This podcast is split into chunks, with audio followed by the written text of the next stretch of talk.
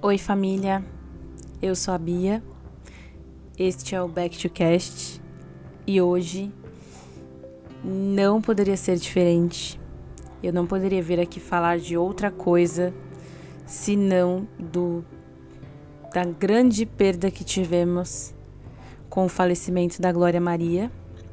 Hoje é dia 2 de fevereiro de 2023 e nós amanhecemos com essa notícia ela faleceu durante a madrugada num hospital no Rio de Janeiro. Ela vinha tratando um tumor, um, um câncer no cérebro. E, e alguns dias atrás o tratamento deixou de fazer efeito, então os médicos já sabiam que seria uma questão de tempo até que de fato ela fosse descansar.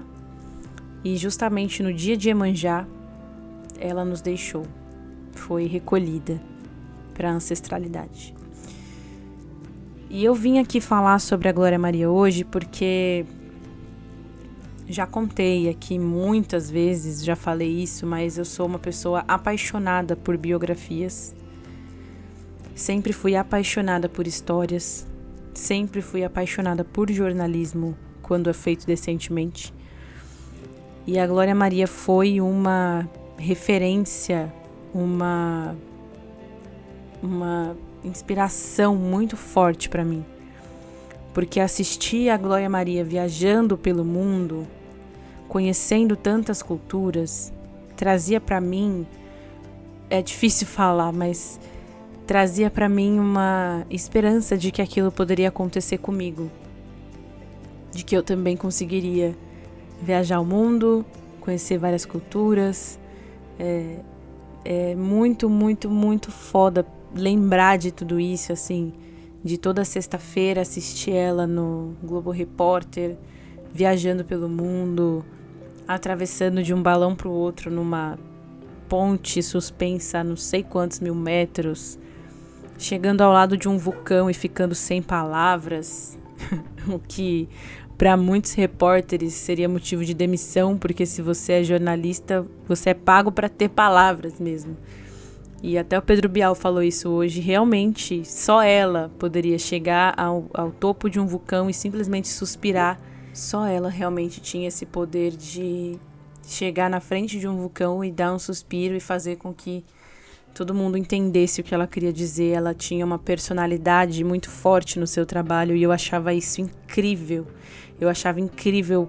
Eu, eu sempre achei ela muito elegante, muito educada e, e bem colocada. É, sério, gente, me lembrar de tudo isso hoje foi um, um, um misto de sentimentos, assim, que eu, mesmo que tentasse aqui, não conseguiria descrever. Mas. É.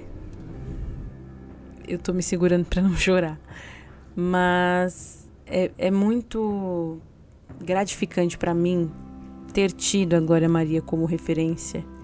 Hoje, aliás, não de hoje, mas recentemente a gente vê várias crianças apontando para a TV e falando para Maju: "Olha, ela parece comigo". E eu tive isso em relação à Glória Maria porque ela era uma mulher preta e ela estava apresentando Fantástico no domingo à noite até 2007, se não me engano. E eu me recordo de assistir o Fantástico com ela. Eu me recordo de ver matérias com ela. Hoje eu vi rolando o vídeo de uma menina negra que fez um microfone de papelão e o irmão dela tinha uma câmera de papelão e eles brincavam de ser repórteres e ela falava que a inspiração dela era a Glória Maria. E a Glória foi até ela e eu me acabei de chorar. Gente, eu estava fazendo. Hoje cedo eu fui fazer um exame de admissão, porque eu consegui um emprego, graças a Deus. Eu ia trazer essa notícia em outro momento, mas enfim. E eu estava aguardando para fazer o exame quando eu tive, quando eu recebi essa notícia. Na verdade, eu eu estava sentada na recepção aguardando e a TV do consultório estava no mudo, mas eu vi que estava passando muita coisa sobre ela. E não tinha nenhum letter, né? Nenhum letreiro assim. E aí eu fiquei curiosa. Falei, o que que tá acontecendo? Por que que tá passando todas as matérias? Será que aconteceu alguma coisa? Porque a gente sabe como a TV é. E eu abri o Twitter e na mesma hora eu vi essa notícia e aí eu fui procurando fontes de confiança ali, é, perfis de, de confiança para realmente confirmar se era uma informação verdadeira. E, e infelizmente era. E ver as pessoas, os colegas de profissão todos emocionados. O Pedro Bial, que durante muito tempo trabalhou com ela, tanto que ele até brincou durante a entrevista que eu estava vendo hoje no encontro, no programa Encontro, ele falando sobre como era. Ele, diz, ele brincava que os dois tinham um casamento, porque era uma cumplicidade de 10 anos, enfim. E todas as pessoas sempre comentam exatamente isso sobre ela. E não só falando do, da profissional incrível que ela foi, que isso é incontestável, eu queria lembrá-los de que a Glória Maria, ela foi uma mulher pioneira em muitas coisas. A Glória Maria era uma mulher apaixonada, uma mulher que vivia romances não monogâmicos, uma época que ninguém falava sobre isso. A Glória Maria vivia do jeito que ela quis. Ela desde de, do início da carreira, ela foi fora dos padrões, tanto em relação à sua pele quanto a não ser a mulher que vai casar, que vai viver dentro de uma caixinha de mamãe, papai filhinhos. Ela nunca quis isso. Ela foi ter a maternidade já depois de muitos anos de uma vida muito bem vivida. Ela decidiu adotar crianças de uma forma solo. Ela fez uma adoção de duas meninas sozinha. E, e são duas meninas lindas. E eu desejo os meus mais sinceros sentimentos a essas meninas nesse momento. Mas ela foi uma mulher extraordinária. É de se pensar que, que não existem tantas pessoas até hoje que tenham essa garra, que tenham essa coragem, que, que falem abertamente sobre as suas paixões, que falem abertamente sobre o fato de não querer assumir uma família. Até hoje as mulheres são criticadas. E ela dizia, e eu vou deixar aqui para vocês que não conhecem tanto a história da Glória, ou que conhecem, mas gostariam de, de ter outras visões e que não tenha visto, programa Roda Viva, já devo ter indicado esse programa aqui também em algum momento, mas a entrevista com a Glória Maria, ela é excepcional. Excepcional. Ela é uma mulher, como eu disse, sempre muito bem pontual, sempre muito ponderada, então ela traz esses assuntos de uma forma muito natural. E, e, uma das falas dela hoje foi muito compartilhada, onde ela diz que ela vai morrer sozinha, que ninguém vai deitar no caixão por ela, que ninguém vai ceder a vida para ela, então ela teria que realmente viver como ela se sente feliz, como ela tem vontade. E assim, muitas pessoas não conseguem viver essa liberdade. E quando eu penso nela, eu sempre penso em liberdade. Uma mulher livre, uma mulher independente, que não precisa de marido para ter filho, que não precisa de marido para ser validada socialmente, que sofreu inúmeras, inúmeras, inúmeras vezes agressões racistas, até de presidentes da República. Ela foi chamada de aquela neguinha da Globo e não abaixou a cabeça para ninguém. Sem contar nos mais diversos memes que trouxe a Glória Maria para uma geração que talvez nem a conhecesse, o que eu acho fantástico. Tanto o meme dela na Jamaica, andando na montanha russa, fumando um tabaquinho duvidoso, entrando num buraco assim no meio do deserto, enfim, ela falando, acho que vou cair, e cai. Cara, essa mulher era incrível, incrível, incrível. Um trabalho incrível. Uma dedicação e, e, e outra coisa que o Pedro Bial falou que me, me emocionou muito era que ela não fazia aquelas coisas porque ela era corajosa, ela fazia com medo. E que é exemplo maior de como a gente deve viver. Tá com medo, faz com medo, mas não deixa de fazer, não deixa de viver. Ela não deixou. Ela não deixou de pular de asa delta, de andar numa montanha russa no meio de uma floresta, de fumar um tabaquinho de fontes não confiáveis, se é que vocês me entendem. Ela não deixava de fazer nada, não deixava de ir no vulcão que poderia entrar em erupção a qualquer momento, não deixou de ir para gelo, cobriu a Olimpíada, cobriu Copa do Mundo, cobriu várias eleições, cobriu muita coisa, viveu para ver, fez cobertura até em guerra. E mesmo com medo, ela viveu tudo isso. Ela enfrentou tudo isso. Então eu acho que um dos maiores exemplos que ela pode deixar para nós é que enfrente os seus medos. Faça com medo mesmo. Pega na mão do medo e arrasta, sabe? Vai, não deixa de fazer. E eu tô numa fase agora da minha vida que tudo isso faz muito sentido.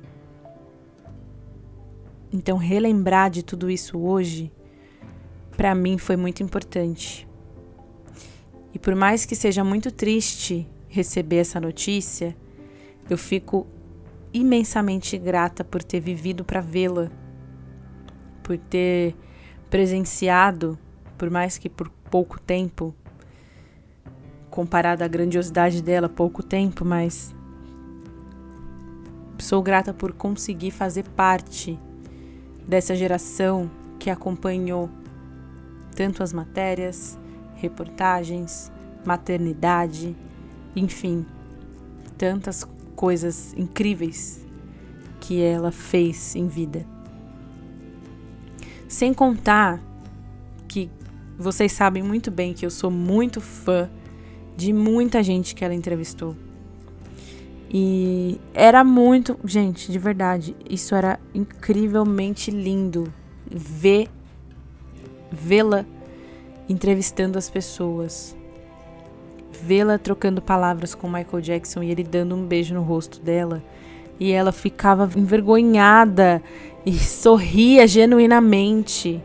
Ela conversando com Fred Mercury e ele apertando a bochecha dela. As pessoas sentiam o quanto ela era fofa. Ela entrevistando a Madonna. Gente, a Madonna nem estava dando entrevista, falava com todo mundo muito rápido. Ela foi falar com a Madonna, a Madonna falou: Você tem o tempo que quiser. A Madonna, rainha do pop. Você aceite ou, aceitando ou não, você querendo ou não, ela é a rainha do pop. Sabe? Elton John.